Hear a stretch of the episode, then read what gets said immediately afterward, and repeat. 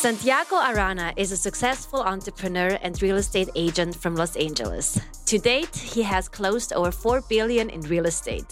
He is the number 1 agent in Brentwood, number 3 agent in California, and one of the top 10 agents in the United States. You can see Santiago on the Netflix show Buying Beverly Hills, where he is selling homes to the rich and famous. Today, I want to talk about his personal career, his mindset, his visions, and his secret to success. When I saw Santiago's video on Instagram talking about the book Think and Grow Rich, I wanted to interview him right away. And now I want to know how rich he thinks and how much he has grown and outgrown an older version of himself. Napoleon Hill wrote Think and Grow Rich in 1937. And here we are, thanks to his work 86 years later, talking about the big influence of his work. Welcome to my podcast. Thank you. Thanks for having me. wow. You know, it's very nice to have you here. Thank you so much for your time. Um, you caught my attention when I saw the video on Instagram where you were talking about the book Think and Grow Rich. So please tell me your story. Who were you before? And how has this book influenced you in your life? Sure. Uh, so life prior the book and after the book? Yes. I want to know who you were before. um, I stumbled upon this book. I can't recall exactly where was it. I think I was listening to uh, some sort of audiobook or cassette at the time, or actually uh, uh CDs for the car. Uh, I want to say was uh, the teachings of Abraham with like uh, Esther and Abraham Hicks uh, Jerry and, and, Esther Hicks, uh, and Jerry in one of the first uh, you know tapes that they they they presented talks about this book and uh, raised curiosity on me immediately. And not far from here, I used to live actually five minutes from here, and I was uh, driving in my car, and there used to be a Barnes and Nobles uh, right on La Cienega and a few blocks from here. And as soon as I heard that, something inside me told me to stop and buy that book. So I stopped. I remember buying the book. I still have that book. It's, it's almost falling apart uh, because I read the book every year once. I read the book every year once, and now I actually teach a course about the book once a year for my company. And what the book really did to me was to open up my mind and help me understand that is the power of the mind, really. Uh, while the title says think and grow rich, and a lot of people can relate to that on how much money you can make by reading this book. Yeah, you think rich exactly. and you grow rich. And right? at, at, the time, I was very new in LA. Uh, I, that was my first year in LA. It was my first year in real estate. Uh, I was waiting tables at the time, and obviously, I did wanted to have more money. Mm-hmm. And uh, so I bought it and I read it. And what's great about this book, and I guess it can be applied to any books, but this one in particular for me, in my experience, is that what I read that year and I found something that was useful and I used it, it was completely different what I read the next year. And it's completely different what I read the next year. And it's been, I want to say, probably 18 years that I've been reading this book. And every year that I read it, there is something new in there. So, why do you think that that there is something new, but actually you cannot change the book. The book right. is already written. The book's not changing. Who has changed? Me. Yeah. Aha, here we go. so that's what it is. You know, you read something yeah. and then you come back to the book and you read again, and there was something in there that you really didn't pay attention to, right? It didn't really resonate with you. You didn't really mm-hmm. understood, could say at the time. But then next year you come back different. You come back more mature. You come back with a different outlook of life. Maybe you come back with different needs. Yeah and and then you find messages hidden in this book amazing messages hidden in the book that let you understand that you are growing as a person. You are changing as a person. You wanting new things. And when while this started as a manual to make money really for me the understanding that richness come, doesn't come from money necessarily. Uh, and then the, the power of this book is to teach you how you can be rich with without money Mm-hmm. Uh, you know, being rich doesn't necessarily have to completely relate to money, although we live in a world where, yes, we need money to go and run around. And actually, money, like the book says, allows you to develop uh, you know the higher potential of yourself uh, whether it's you're an artist and you have access to better stuff to you know potentially express yourself better learn better things go see the world and get to understand new cultures and, and different things you do need money for that you also get to understand that you can use the power of your mind to not only attract money but to create life to to attract the right partner to to also become something better. And if you have children, you can pass the message to your children. You can pass the message to your company, which is what I do. Mm-hmm. Uh, through your experiences, you know, like the experiences that this book has presented to me, I love to share with people that are close to me and with people that want to hear it because uh, they're real life experiences. And uh, I applied the, the the concept of this book and they worked they worked really well and they worked so well and they continue to work so well you know now you mentioned selling over 4 billion in real estate and all that i'm still reading the book and i'm uh-huh. still finding value in it you know when i see this actually like 4 billion in real estate you're working with lady gaga lebron james just to name few like name droppings um, that means that your awareness level is totally on a different level than it was before, like 20 years ago. So, what was the major principle in the book that you applied to be here where you are today? One of the biggest ones for me really was life changing because I grew up a Catholic in, in Latin America. You know, I was born in Bolivia. Mm-hmm. With um, uh, Balkan roots. Yes. I can't believe it, but here he is from Croatia. you are. My but, mother is yeah. from Croatia, yes. I can't believe it. I always attracting like Balkan people here Great. in LA. Great. So, you know, uh, we get to find each other whatever we are, you know? Yeah. And we always support each other, bro. That's right. Yes, yeah. we support each other. It's true. so, yeah, no, one of the things that uh, that was very, very big and it hit me really uh, I, I, don't remember what, at what point, what year, or what reading. It was the third or fourth time I read the book. It was the chapter of faith, you know, and it really hit me when it said that you cannot have faith and fear at the same time because one of the worst things, one of the destroyers of the world, is the fear. Uh, you live your life coming from a place of fear uh, nothing good comes out of that. Uh, I personally stopped watching the news about 15 years ago because I found out that I was being inundated with fear. And I refuse to live my life like that. I think when you wake up every morning, you have a choice to live either on fear or you have a choice to live, you know, fearless.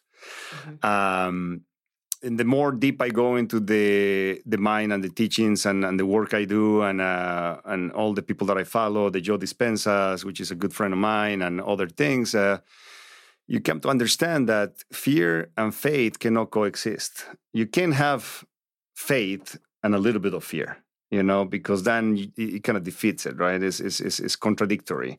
So you either are fearful or you are faithful.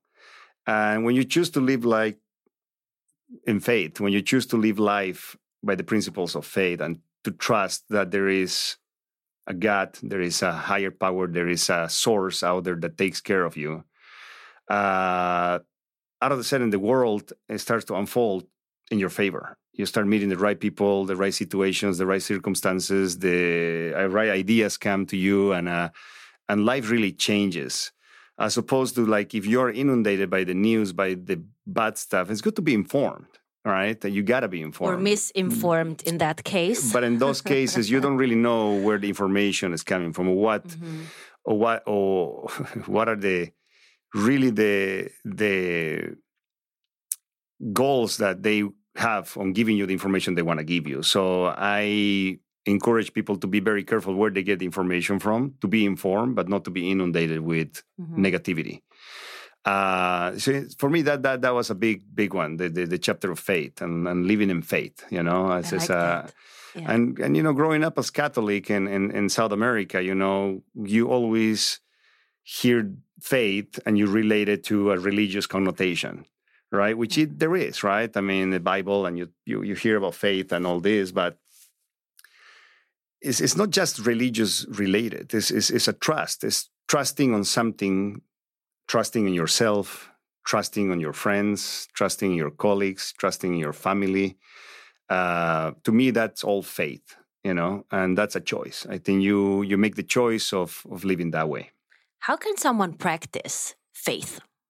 Well, it's very easy. How? I mean, uh, you just you just have to take a leap of faith and have Mm-hmm. faith. You know, I mean, uh, wake up in the morning and know that you go out in the world and do the best you can that day, and that's all you can do, and that's all you have control over it.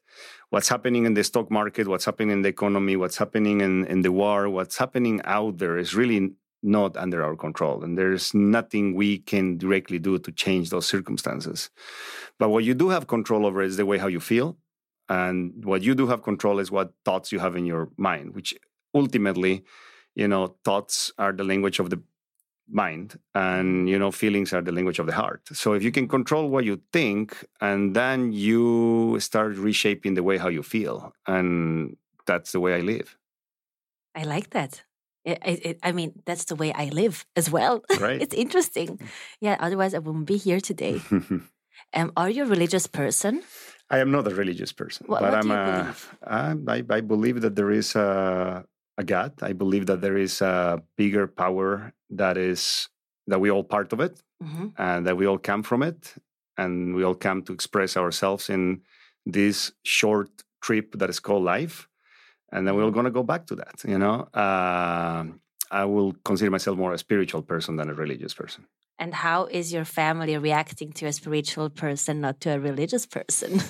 yeah I, I, I don't think uh, because we uh, for the listeners out there you Mhm. know when you start being in this spiritual world a lot of people think you're crazy mhm. I, I think you can relate to that right I think the world's changed a little bit since that. Uh, Yeah. I think there are very few places and very, very conservative places that they can feel Mm-hmm. that way. But I think that there is a a big shift in the world now where it's not seen that way anymore.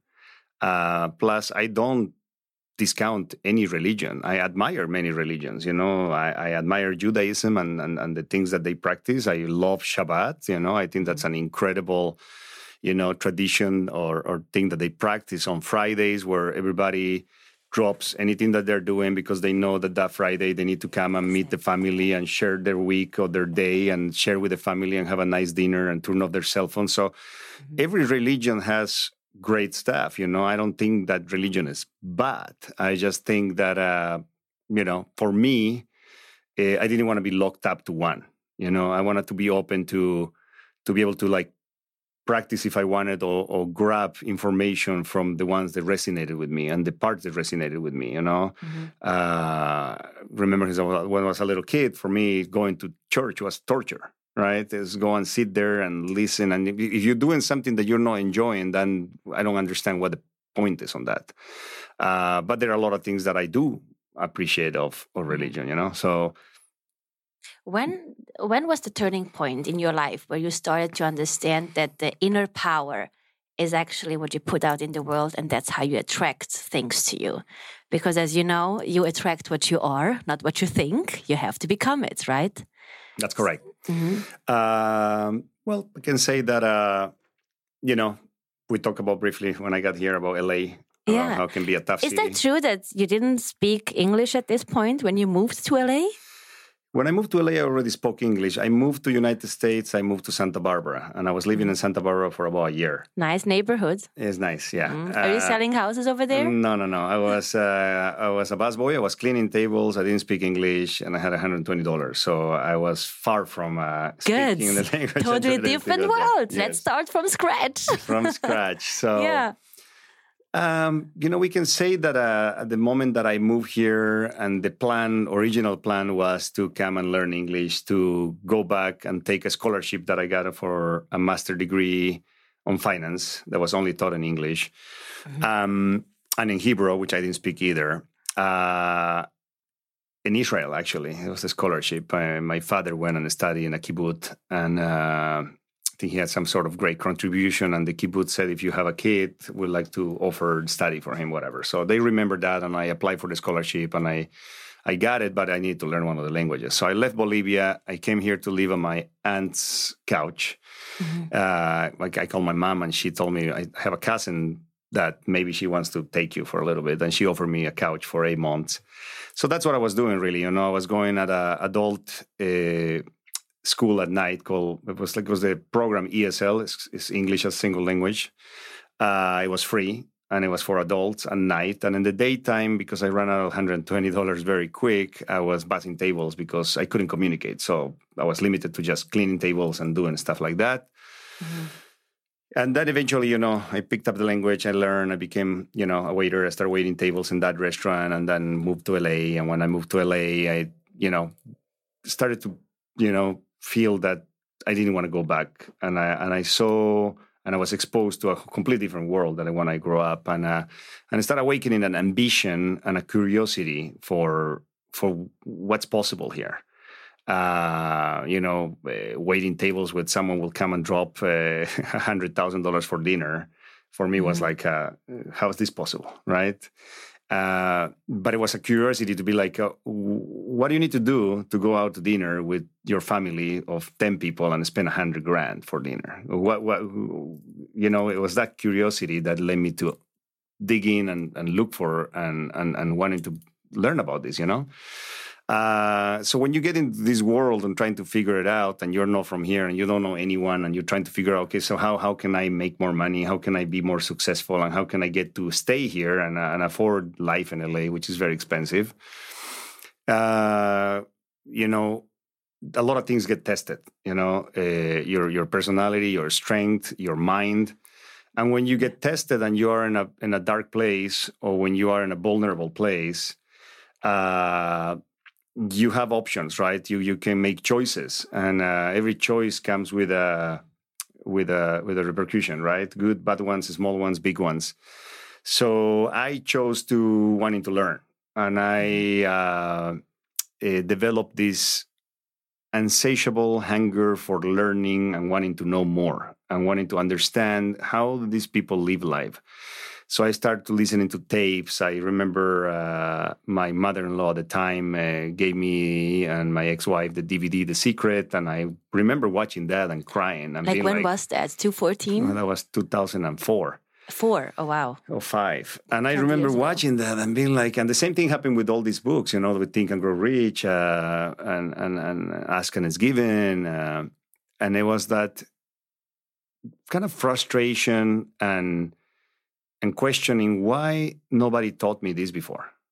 Why nobody told me that I have the choice and why nobody told me that I have the power of my mind and I can create my reality with that. Why is it that they don't teach this until these mm-hmm. days in schools? I mean, that book mm-hmm. should be put in high school. I mean, every I kid in high school should read this concept, these books. I mean, there's not really anything religious about it.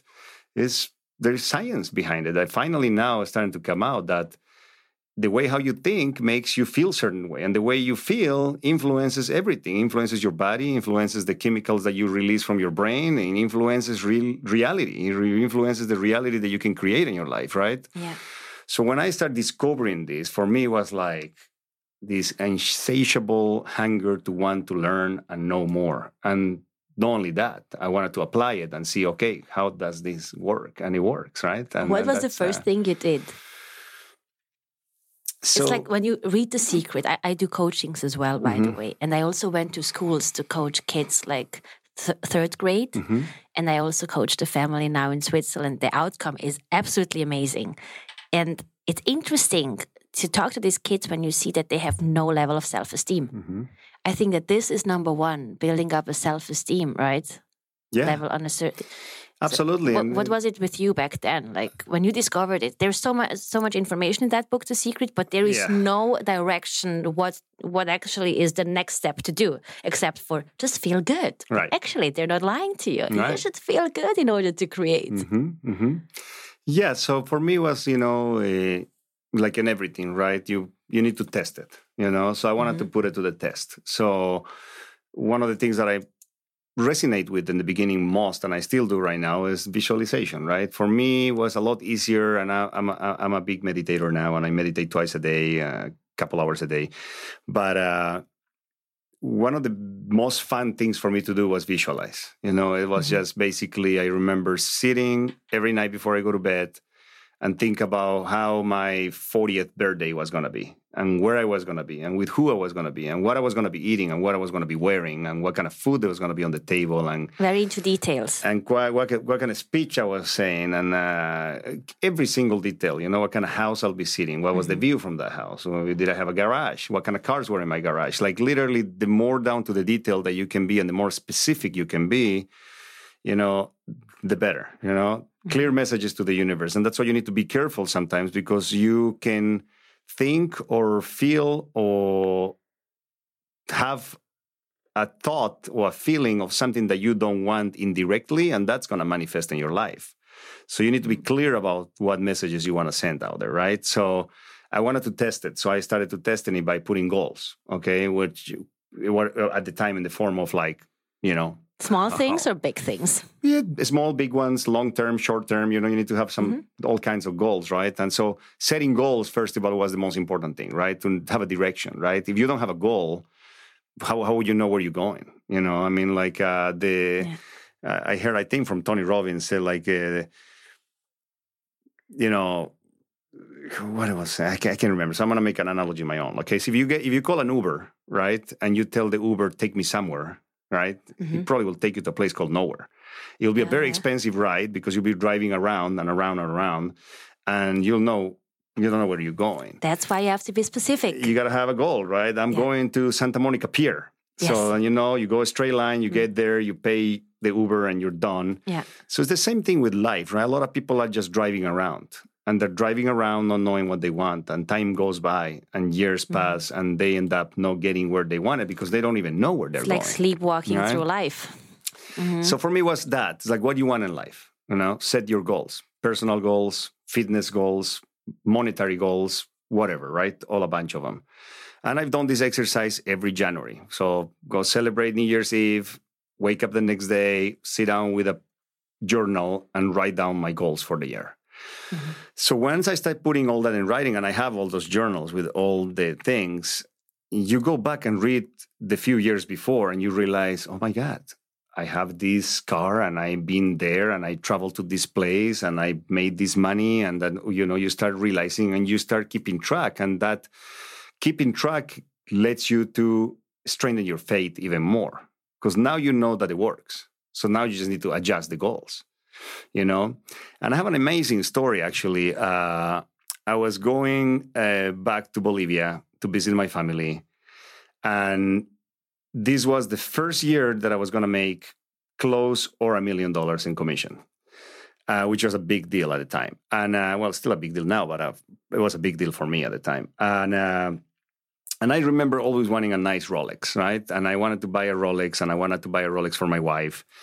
And I said, whatever I make past a million dollars this year, and it was September or October, I think I was getting pretty close. Whatever the amount of money that is after that, I'm going to use that money to buy a nice watch for myself and one for my wife as Christmas gift, and um, that was it. That was the intention. So, but November hit around and we're about to go to Bolivia and I wanted to go and I wanted to go with my watch and I want to show off my watch to see that I'm successful. You know, at the time, I mean, I don't even wear watches anymore because that, that time of having ornaments to show that you're successful for me in my life has passed. Yeah. So I don't even have them anymore. but at the time, it was an important milestone for me is to go back and say, hey, I made it. I have a nice watch. So you wanted to buy a watch just to show off? No, I wanted to buy because I actually like them and I used yeah. to collect them. Yeah. And uh, but I wanted to go back, and it was a, it was a symbolism to me that I made it, and I'm successful, and I'm good mm-hmm. at the time. So I remember getting close to that holiday and about to go to Bolivia. I didn't want to wait to know at the end of December if I hit the goal and how much money was left. And I just kind of got carry on a little bit, and I just went ahead and bought two watches and uh, bought one for my wife and one for me and went on my vacation, came back. I think it was January 15 or 20th. I sit in my office, I sit in my desk, and they send me the envelope with, you know, your commissions, your sales, your tax information, or whatever. And I looked at that and I still have that piece of paper and I'm looking in there that I made that year $1,021,000. And the $21,000 was the exact amount of money that I spent on those two watches. I experienced the same before. Yeah. This so, is magic. This is one of the many things, right. you know, and it but is, when it it's exactly magic. the yes. number, yes. then you know you have to be precise. Yeah, That's how it works. absolutely. Yeah, you um, you mentioned that um, Joe Dispenza is a close friend of yours. Yes. Wow! Congratulations for this relationship. Mm, Thank you. Um, is he your mentor as well? He's one of them, yeah. I mean, he's not a direct mentor because he doesn't have the time to mentor me. But when I see him and we talk, you know, he shares information and, and advice. But it's a mentor in a sense where I read all his books and I do all his meditations and uh, and I live my life like that. Do you have a mentor that that supports you, like on a weekly call or? Um, I don't. Sessions? I, I don't. I mean, I, I think I have many mentors. Some of them are alive and some of them are dead.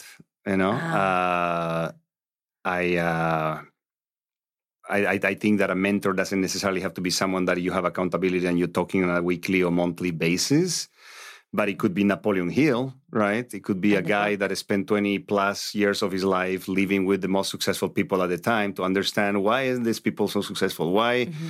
why, what they do, what time they wake up, what they eat, how do they live life, how they express themselves, how do they talk, what do they do? And if he was able to live 20 plus years of his life collecting this and narrowing down all this information in a book, it's like, why wouldn't one you mm-hmm. read the book? You know, why would not you read that book? That's a very good question. But I think that a lot of people don't know about this book. People know about the secret, but not about think and grow rich. It's not about the money. I mean, if you're blessed to have the money, it's great. You can create it. Yeah. But about the awareness that you actually become. Yeah. And that's magic. Yeah.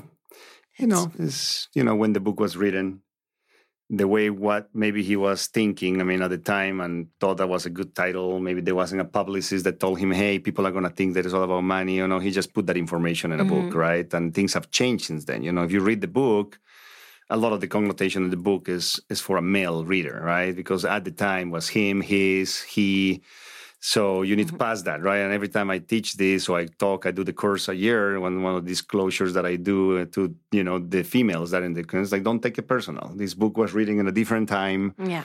Uh, you know now it's a different time.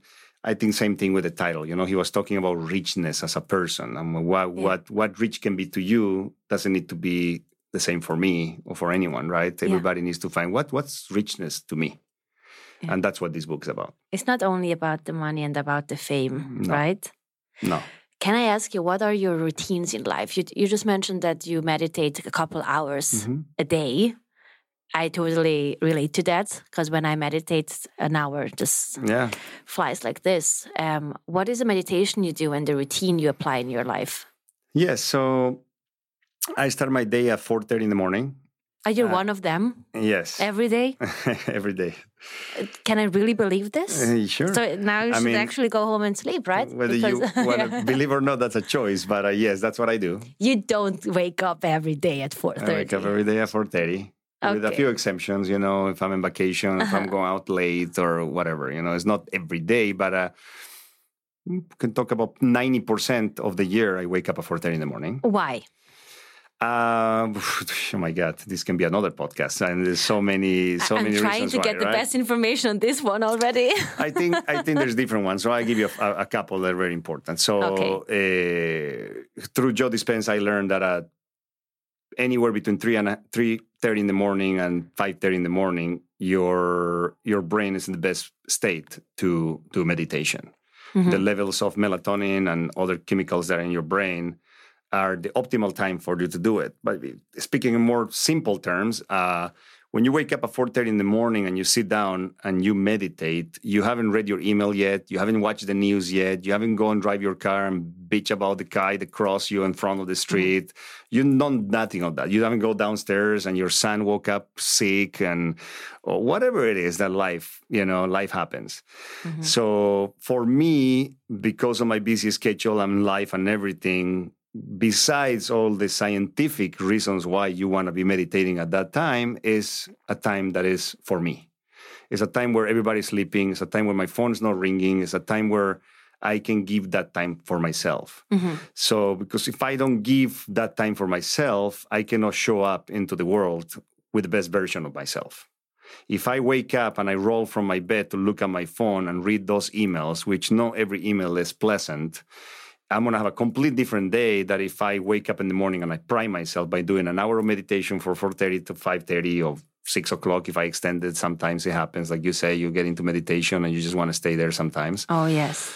And then after that, I go to the gym because uh, I also believe there's a lot of reasons why and all the chemicals that get released and the endorphins that get released when you work out. Mm-hmm. Uh, I'm a very active person. Uh, I'm healthy and I like to, you know, uh, we are here for a small period of time and uh, we are, you know, we we all gonna die, right? It's, eventually, it's, eventually right? Die. Yeah.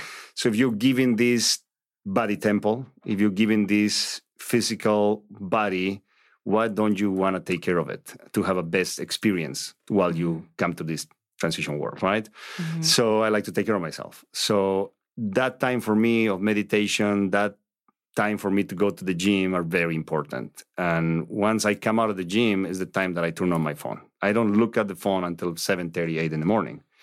And what that does to me is I had time for myself. Uh, through meditation, I download information, I just quiet my brain. Through exercising, I feel healthy and I feel full of energy and, and positive. While I'm working out, normally I'll listen to a podcast or audiobook, learn something new. And by the time I get home uh, and I turn on my phone and somebody calls me with maybe not so pleasant call or not so many good news, mm-hmm. uh, the way you look at it and the way how you take things are completely different. I mean, uh, that phone call, it won't affect me as much as if I just woke up to the phone call, right? So that's my, my routine, you know, I go on my day. Um, I like to take time off for lunch. Maybe that's a Latin thing. I gave up the siesta, but I do respect my lunch time. So I like to go and have lunch and just be at lunch. I don't like that's to your first meal in the day? Your lunch? Yeah, that's my first meal. I practice uh, intermittent fasting. I thought so. Yeah. So um, yeah. my first meal is at lunch, and I like to focus on my lunch. I don't want to sit and eat on my desk while I'm looking at my emails. I don't want to sit and having a conversation on the phone while I'm eating because I think you need to be present in everything you do. And eating is a sacred thing for me. I enjoy the food. I mm-hmm. enjoy sitting there, and it's a break. Continue to my day, and by the end of the day, go back home, be with my family, uh, cook uh, sometimes when I'm allowed or I have the time to do it. Mostly. What, what means when you're allowed? Because the woman takes care of the mm, food. Mm, mm. Yeah, not not that they allow me or no, but it's when I have the time to do it, and also yeah. when I feel like doing it. You know, because to me, yeah. cooking is fun. It's a this stressful thing, and and takes your mind off of it. So I really enjoy doing it, and and and I like to take my time to do it. And a lot of times in the weekdays, is it's not possible. And the way I end my day is also with uh, meditation, or a lot of times I prefer to do the visualization at night. So uh, I don't really watch TV. Uh, I don't have cable.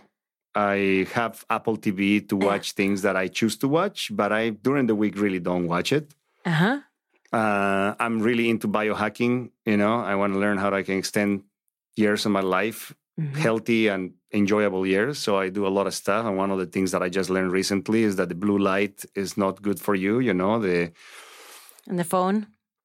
The I phone, know. the TV, none of none of those things are good. They so, even do like moisturizer now with anti-blue light. Oh, really? Yeah, no, I have, a, I, have I have sunglasses. I have uh, uh-huh. glasses with with the red um, uh, red glass, light? red glass, uh, yeah. whatever, plastic, whatever it is uh, I bought them from you know Dave Asprey has this company called True Dark I think and they sell them in there. So I, I wear that most nights for about 30 minutes or an hour before I go to bed. So if I'm watching my mm-hmm. phone or I need to look at something oh, I'm, I'm, I'm, being protected already. So because the blue light what it does is shuts down the the release of you know you have a circadian rhythm right? So mm-hmm. when you wake up in the morning it's very important that you actually see the direct sunlight for at least 10 minutes. if it's a you know cloudy day like today, 15 to 20. Because mm-hmm. that sends a message and releases stuff in your brain that that clock starts. You know, it's like it's like a timer that starts when you look at that light, your circadian rhythm tells you, okay, you have 13, 14 X amount of hours, and then you need to start getting tired. Oh, that's interesting. so, but if you that. go at night and you start watching TV, I mean, like, you know, your brain keeps thinking that it's still daytime so you don't release enough melatonin to have good sleep or you actually don't rest your body doesn't rest right so mm-hmm. i do that also i think if you before you go to bed are going to be watching a movie or you're going to be watching something, that's going to be the last thing you had in your brain. So when you go and sleep and you go deep in your subconscious mind, mm-hmm. uh, whatever the last impression was in your brain is going to play some sort of influence on what you're going to be, you know, thinking when you sleep, or your subconscious is going to be picking up on that information. So that's why I like visualization because if I can visualize where I want to be or what I want to feel or anything that you want to visualize because visualization is not that you know tricking your brain that you're already there but you're not but your brain doesn't know the difference. I mean this mm-hmm. has been proven scientifically with athletes that they run the race before they run it in their brains and all the muscles that they get activated in the race they actually get activated while they're visualizing. Mm-hmm. so if you can do that actually at night you know that's also another hack i think for your brain. So i like to do that. So that's kind of like my routine and that's also so important that you never go to sleep with a bad emotion. Correct. Only good emotions. Mm-hmm. And then you can create that in your subconscious mind with your visualization. Yeah. And oftentimes, you know. So, how, what do you happens. do? What do you do actually when you feel bad? When you, you visualize, know, you try a, to clean it out? There's a lot of times that you just, you know, something bad happen. There, there are things that can happen in your life that you can just sit down and visualize your future and, and, and get into it. You know, mm-hmm. Eh, I'll be lying if I tell you that every night I sit down and visualize and I feel great. There is days that you just can't. And when there's those days, it's, it's okay. It's okay to, you know, not get into the full on positive visualization, but you need to have a conscious decision of saying, you know, that was today. Mm-hmm. I did the best I could Mm-hmm.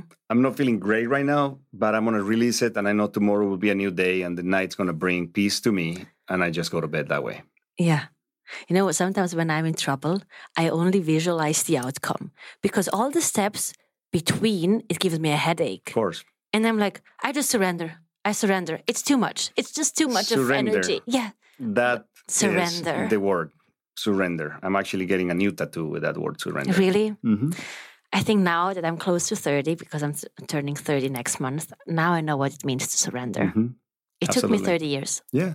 Some people go through a lifetime without being able to do that, yeah. right?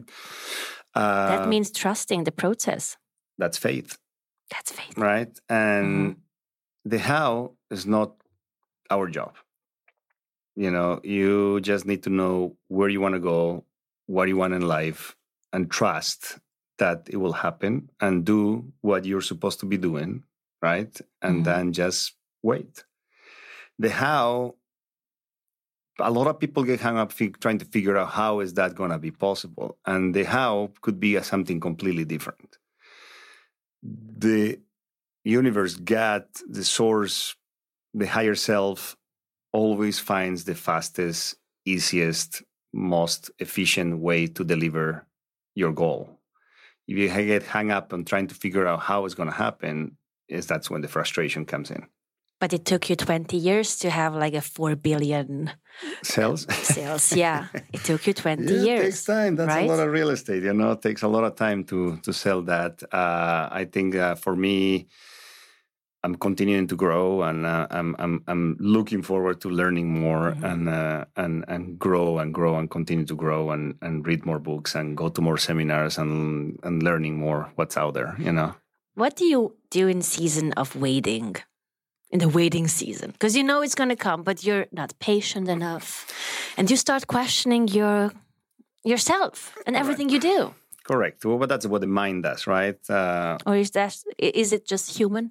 It's human, of course. Yeah. You know, we have a mind that is uh, been formed for thousands of years, and, uh, and, and and there is genetic and DNA codes that are recorded in in in in, in you that you know makes you do things that you know were practical back in the day, but they're not now, right? So. Yeah and that's when all these books and everything is, is, is, important because you need to learn how to control your mind you know i mean uh, i'll give you an example of how mind really you know yes, plays with do. you right yeah. um, one of the things that i like to do to show my mind who is the boss is go to the ocean in the middle of winter or whenever it is here and jump in the ocean right no you don't no i do so what that oh. there's there's two different things for me right so things are not going well. I feel like the energy is not flowing. I feel like things are like this, and you Mhm. are in the process of the waiting, right? And things are not showing up, and uh, and uh, and actually they're actually not doing well, which you, makes you to believe, and this, that's that's a trick, right? The mind's trying to trick you because the mind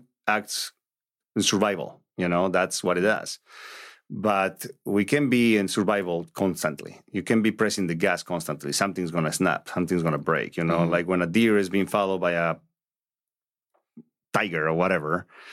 Uh, you know, the fight or flight kicks in for ten minutes, and after either you know we got caught or not, Mhm. after that the deer's gonna go back grazing again like nothing happened, and that's how it's supposed to be. But with how life is these days and the stress and everything, we live on that fly fight constantly. So you can be living like that. You can, you know, that's where disease comes in, right? And and and, and all this stuff. But so when I'm I'm not having a good day and my assistants know this and people that know me know this, if I'm like really frustrated and things are not flowing and just you you just learn to feel the energy whether it's flowing or not. And if it's not flowing, for me, number one, the ocean is the largest living organism in the world, right? So you go and jump in the ocean, you're connecting with the biggest energy that is out there, right? And Yeah. it cures you. I mean, the ocean is for me medicine.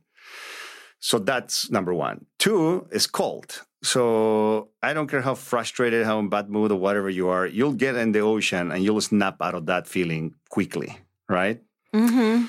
But what's interesting about it is I jump in the cold water in an average of two or three times a week. I've done it for many years. And if tomorrow I wake up and I decide to go in the ocean, I can tell you exactly how it's going to go down. You get to the beach, take off your shoes, and I start walking towards the beach, and my mind starts telling me, hmm, what about the sharks? There's the stingrays. It's cold. Maybe the water's dirty. What if you get sick? All you don't want to everything. You don't want to get a cold. What if you get a cold? This weekend you have a dinner, you have a birthday party, you don't want to be sick. and excuses. so every single thing that Yeah. is there start popping in your mind in those literally 15 seconds that you're about to get in the water, Mhm. right? And for me, it's almost like a little battle that happens for a little bit until I get to the point where I'm going to jump in the water and I'm like, okay, all that's great, but let me show you who is boss here. And I just jump in the water. So that has a, a meaning to me. The meaning is I am the commander of this ship. And mm-hmm. it's not the mine, it's me. And I'm going to tell you what's going to happen. but who is you? it's me, Santiago. You but know, who? It's, It's not your mind, so who are you? It's, it's my soul. It's, it's my essence. Mm. It's, it's who I am, you know? And, uh, and the mind is a great tool that I use in my life. How do you feel um, if you have this gut feeling for a thing and you're not following this feeling? Well, now these days, I do not do that. Uh, I learned that the gut feeling is the one thing that you always need to listen to. The compass of your is life? your compass, is your guide, uh, is your higher self. And uh, if you learn how to listen, you listen it louder, it will be present more, and it will guide you through your life where you'll learn how to live that way. And you'll know that you are protected. You'll know that you're going in the right direction. You know that you're making the right decision. You- all you need to do is listen to that gut voice, gut feeling to go through life. Everything's going to be okay. It's the shortcut, I guess. Yeah, I can call it that. I love it. Wow, um, I could talk to you for hours for sure.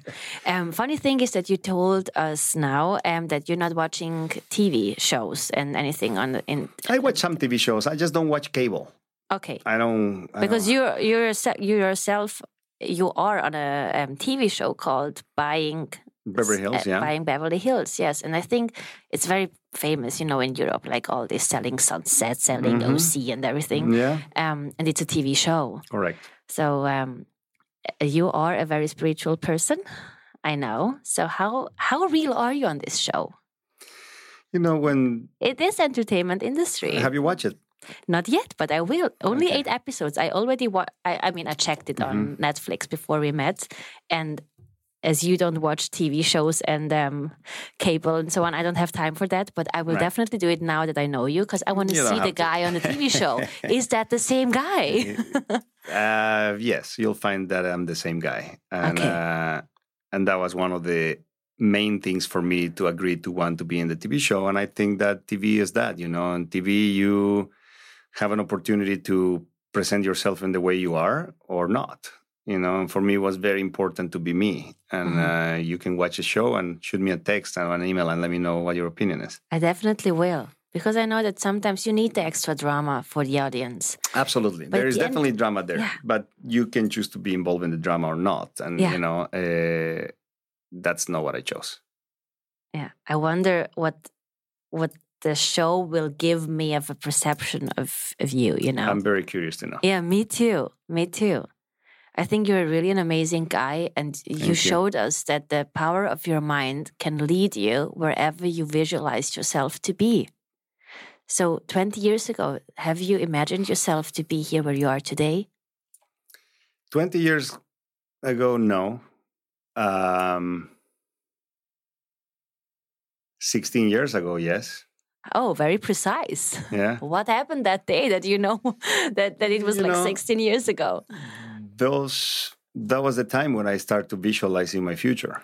That's the time where I start setting the goals, the long-term goals, mm-hmm. where I knew where I was going to be and uh, you know you can be very precise and it happens really really close to what you want if not exactly do you think that you visualize for yourself what your gut feeling is telling you is the right thing for you in this lifetime I think that you visualize for yourself what you want, and that can change because you also change. So there's mm-hmm. been a lot of adjustments on what I wanted and where I wanted to be and, and stuff like that. But for most part, you know, the direction of sort of where you wanted to go still the same. It's just with a few adjustments. You know, it's like golf. You know, you can play golf and you adjust mm-hmm. the ball and the and the angle on how you're gonna hit that ball by millimeters, but in the distance it becomes miles, right? Mm-hmm. So. Uh, or or whatever. I don't play golf, so I might be giving wrong things. But the point is that in golf you can adjust the angle a little bit, yeah. and then the distance will be a lot greater than what that adjustment is. Same as in life, you know, you don't need to make big changes. People think that oh, I need to change completely careers. It's not really that. It's like you need to make little shifts in life,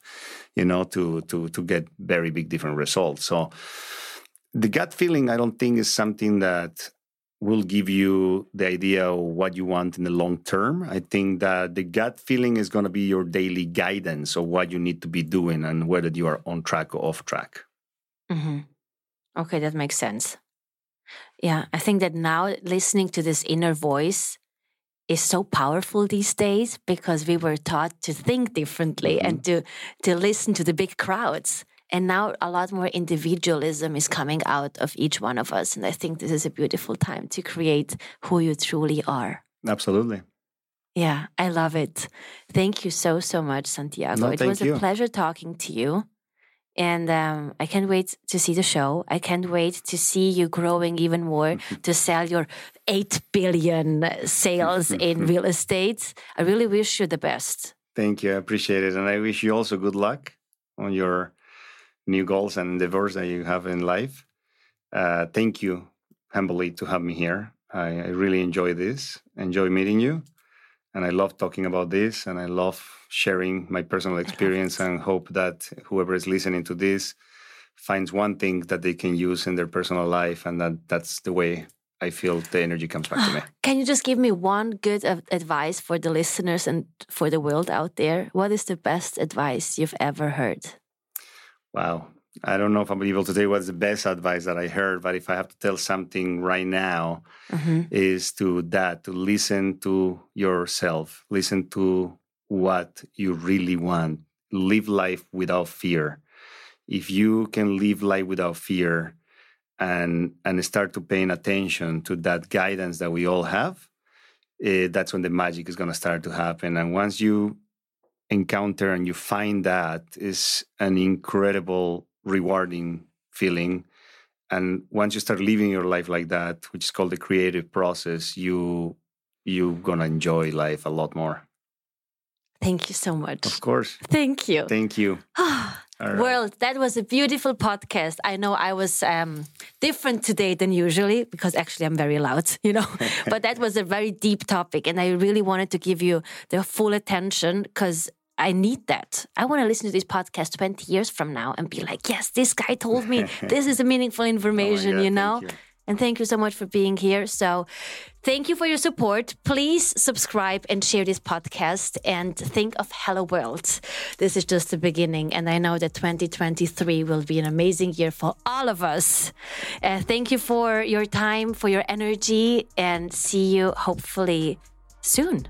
I hope so. Thanks again. Yeah, thank you. And if I need a real estate agent, I will definitely call you. All right, that'd be great.